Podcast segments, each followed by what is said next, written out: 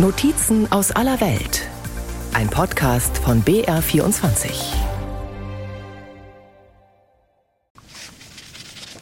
Behutsam, fast zärtlich, streicht Aschgan mit einem trockenen Pinsel über große vergilbte Buchseiten, um den Staub der Jahrhunderte davonzufegen.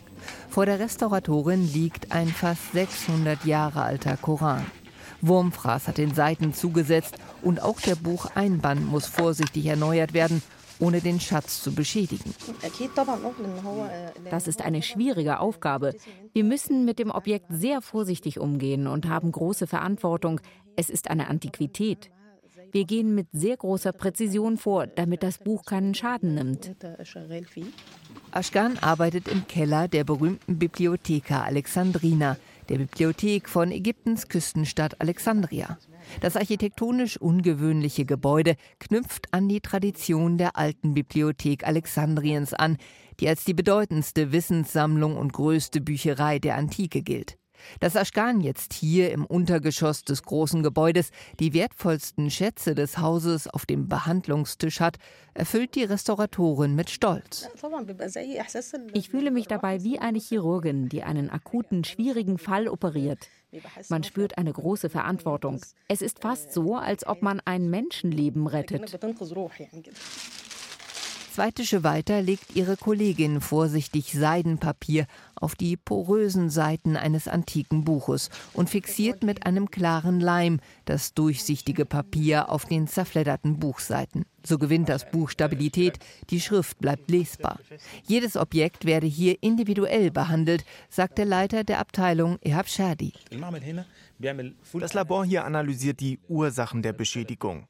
Dann wird die Therapie festgelegt. Wenn das Buch von Würmern zerfressen wurde oder verschimmelt ist, wird es eingefroren und so desinfiziert. Wir analysieren das Dokument, wissen, welche Tinte benutzt wurde.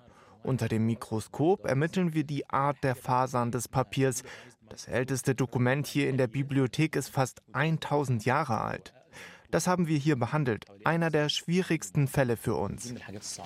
Bewahren des Kulturgutes. Das ist eine der Aufgaben der Bibliothek Alexandrias in Erinnerung an die berühmte Vorgängerin, die größte Schriftsammlung des klassischen Altertums. Schon seit dem dritten Jahrhundert vor Christus gingen in der alten Bibliotheka Alexandrina vor allem griechische Gelehrte ein und aus. Überlieferungen zufolge gab es einen bedeutenden Bestand an Schriftrollen, sagt Mohammed Suleiman, Leiter für kulturelle Kommunikation. Die antike Bibliothek von Alexandria war die erste staatliche Bibliothek der Welt. Sie hatte auch ein astronomisches Observatorium, einen Saal für Forscher und war ein Treffpunkt für die Gelehrten der Antike. Sie brachte eine neue Zivilisation hervor, die hellenistische Zivilisation, als eine Mischung aus der griechischen und der ägyptischen. Die erste Messung des Erdumfangs fand mit Hilfe der Bibliothek statt. Pythagoras, Archimedes und Aristoteles waren hier in der Bibliothek von Alexandria. Heute sei von der alten Bibliothek nichts mehr übrig, außer ein Traum, sagt Suleiman bedauernd. Zahlreiche Mythen ranken sich um die Zerstörung der alten Bibliothek. Es heißt, sie sei noch vor Christi Geburt einem spektakulären Großbrand zum Opfer gefallen. Andere Quellen sprechen von einer Zerstörung bei Kriegen um die Macht im Land. Doch der Mythos Bibliothek lebte weiter in Alexandria, bis in den 1990er Jahren mit dem Bau einer neuen Bibliothek begonnen wurde. Unter Schirmherrschaft der UNESCO entstand ein ungewöhnlicher Bau, der an die altägyptische Mythologie anknüpft. Direkt an der Corniche, der Uferpromenade Alexandrias gelegen, erhebt sich ein zum Meer hin geneigtes, scheibenförmiges Glasdach in den blauen Mittelmeerhimmel. Die Form soll an die aus dem Meer aufgehende Sonne erinnern. Die schräg geneigte Sonnenscheibe steht für den Aufgang vom Licht des Wissens über der antiken Welt, von Europa auf der gegenüberliegenden Seite. Das gesamte Gebäude ist außerdem mit Granitsteinen verkleidet, in die die Alphabete der Weltsprachen eingearbeitet sind. Weil es ein Ort der Begegnung aller Kulturen ist. So verschmilzt der Geist der ägyptischen Kultur mit den anderen Kulturen. Doch es gab auch Kritik an dem Prestigebau. Die Baukosten waren mit 22 Millionen US-Dollar hoch. Der tatsächliche Buchbestand dagegen nach der Eröffnung noch gering. Nur einige hunderttausend Werke statt acht Millionen, für die das Haus ausgelegt ist, standen zunächst in den Regalen.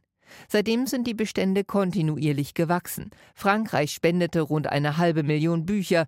Damit wurde das Haus zu einer der größten französischsprachigen Bibliotheken weltweit. Hat sich Ex-Diktator Mubarak mit der Bibliotheca Alexandrina mit internationalen Fördergeldern ein Denkmal geschaffen, mehr eine Touristenattraktion als eine tatsächliche Bibliothek? Ein Viertel der jährlichen Besucher heute sind Touristen. Fans sprachen bei der Eröffnung 2002 schon von der vierten Pyramide.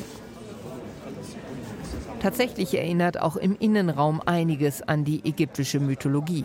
Hohe Decken mit lichtdurchfluteten dreieckigen Fenstern, schlanke Säulen, die an hochgewachsene Palmen erinnern sollen, in hellem Holz gehaltene Terrassen mit Leseemporen und Büchernischen mit 18.000 Quadratmetern einer der größten Lesesäle der Welt. Die Oberlichter der Bibliothek sind nach Norden ausgerichtet, sodass kein direktes Sonnenlicht in den Innenraum der Bibliothek fällt und den Büchern schadet. Gleichzeitig aber wird das Tageslicht genutzt. Ein norwegisches Architektenteam hatte die Idee dieser ungewöhnlichen Konstruktion. An den Arbeitstischen sitzen Studentinnen und Studenten und lernen, so wie die Pharmaziestudentin Yara.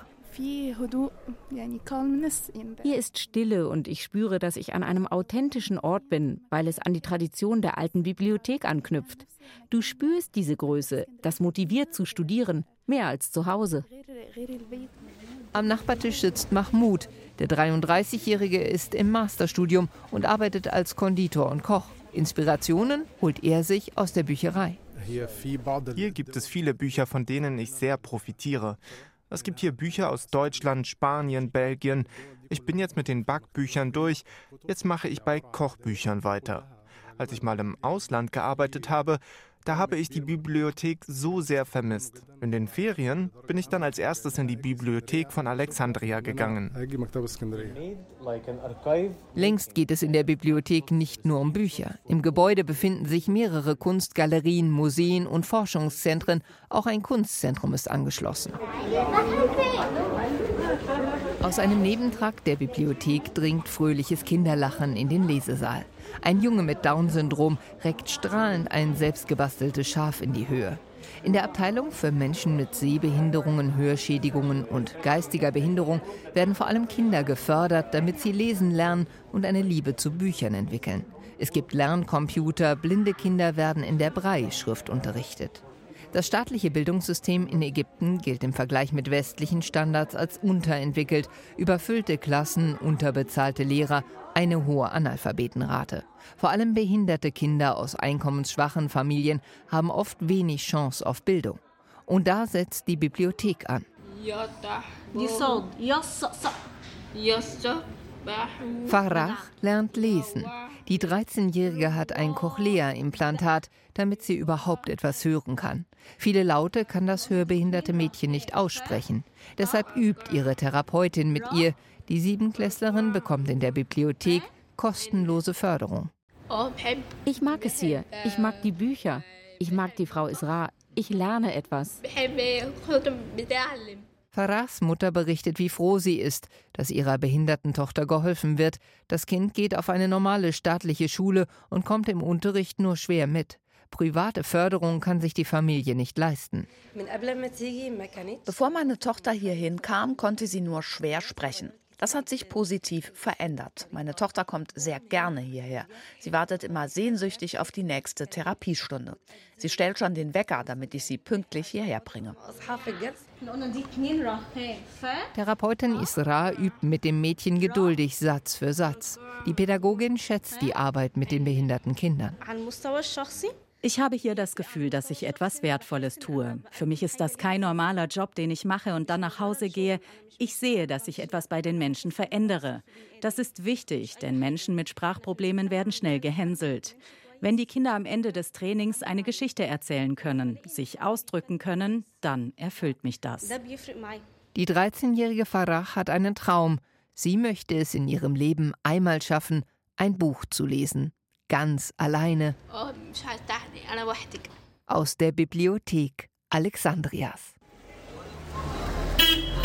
Alexandria als Ort der Bücher, der Geschichte und das geht längst über die Bibliothek hinaus. Nur wenige Minuten Fahrzeit von der Bibliothek entfernt In der historischen Innenstadt von Alexandria atmet eine ganze Straße die Leidenschaft für Bücher und Literatur. In der Nabi Daniel Straße nahe des Bahnhofs reiht sich ein kleiner Buchladen an den nächsten. Wobei die Bezeichnung Buchladen übertrieben wäre, es sind nicht mehr als überdachte Bücherstände, kleine Kioske, vollgestopft bis unter das Wellblechdach mit gebrauchten Büchern. Mitten zwischen den Ständen hat Magdi seinen Buchkiosk. Seit 40 Jahren arbeitet der alte Mann mit Büchern. Die Straße ist sein zweites Zuhause. Diese Straße ist eine Bücherstraße, dafür ist sie bekannt. Egal wo man ist, wenn man sagt, ich gehe zur Nabi Daniel Straße, dann weiß man, es werden Bücher gekauft. Früher haben die Menschen mehr gelesen. Durch das Internet ist es stark zurückgegangen. Aber es gibt langsam wieder mehr Bewegung auf der Straße. Die Menschen kehren zum Lesen zurück. Auf ein Buch kann man nicht verzichten. Es gibt Sachen, die findet man nicht im Internet. Regelmäßig geht der alte Buchhändler auch zu Veranstaltungen in die Bibliothek von Alexandria. Und er empfiehlt die Bibliothek an seine Kunden. Die Bibliothek in Alexandria hat so viele Bücher. Wenn Kunden besondere Bücher haben wollen, die wir nicht haben, dann schicken wir sie zur Bibliothek. Die Bibliothek hilft den Menschen. Und manchmal komme die Bücherei auch zu ihm, erzählt der alte Mann. Die Restauratoren aus dem Keller der Bibliothek kaufen bei ihm alte Werke. Sie kommen zu mir und nehmen die alten Bücher mit und restaurieren sie. Auch die Studenten, die Restauration lernen, suchen bei mir Bücher, die vom Wurm oder Schimmel angegriffen wurden und üben an meinen Büchern, so lernen sie ihr Fach. Als der alte Buchhändler hört, dass wir aus Deutschland kommen, nickt er eifrig. Deutsche Bücher habe er auch. In seinem winzigen Kiosk, in dem kaum zwei Menschen eng nebeneinander stehen können, zwischen all den Büchern, bückt er sich und buddelt. Ganz unten, ganz hinten. Wo habe ich es? Ach, da. Er zieht einen deutschen Gedichtband von Goethe hervor, aus dem Jahr 1920. Goethe! Goethe. Wow, Goethe. Den habe ich einem Sperrmüllhändler abgekauft. Aus einer Haushaltsauflösung bei einem Professor, der mal in Deutschland gelebt hat. Und so wartet in dem winzigen Laden eine komplette, antike, 15-bändige Sammlung von Goethes Werken auf einen Käufer für umgerechnet 2 Euro pro Buch. Bis sich der Richtige findet, wer merkt, die sie aufheben. Denn wegwerfen kann er Bücher nicht. Ist er ein Bewahrer der Geschichte? Magdi lacht bescheiden und hebt die Hände. Nein, ich bewahre nur die Bücher so gut ich kann und gebe sie dann denen, die es zu schätzen wissen. Der alte Buchhändler wünscht sich vor allem eines, dass mehr Menschen lesen und seine Begeisterung für Bücher teilen. Bücher sind die Nahrung für den Verstand. Solange der Verstand seine Nahrung bekommt, lebt der Mensch. Essen nimmt man zu sich und scheidet es wieder aus, aber die Nahrung für den Verstand, die bleibt drin im Kopf und wird nicht vergessen. Alexandria sei der richtige Ort, um sich für Bücher zu begeistern, sagt er. Nirgendwo in Ägypten könne man die Geschichte so spüren wie hier und den Geist der Literatur in Erinnerung an die alte Bibliothek von Alexandria. Das gesamte Kulturgut stammt aus Alexandria. Alexandria ist die Mutter der Bücher. Sagt er und geht zurück in seinen kleinen Bücherkiosk, um irgendwo hinter Liebesromanen und Lebensratgebern den nächsten literarischen Schatz zu bergen.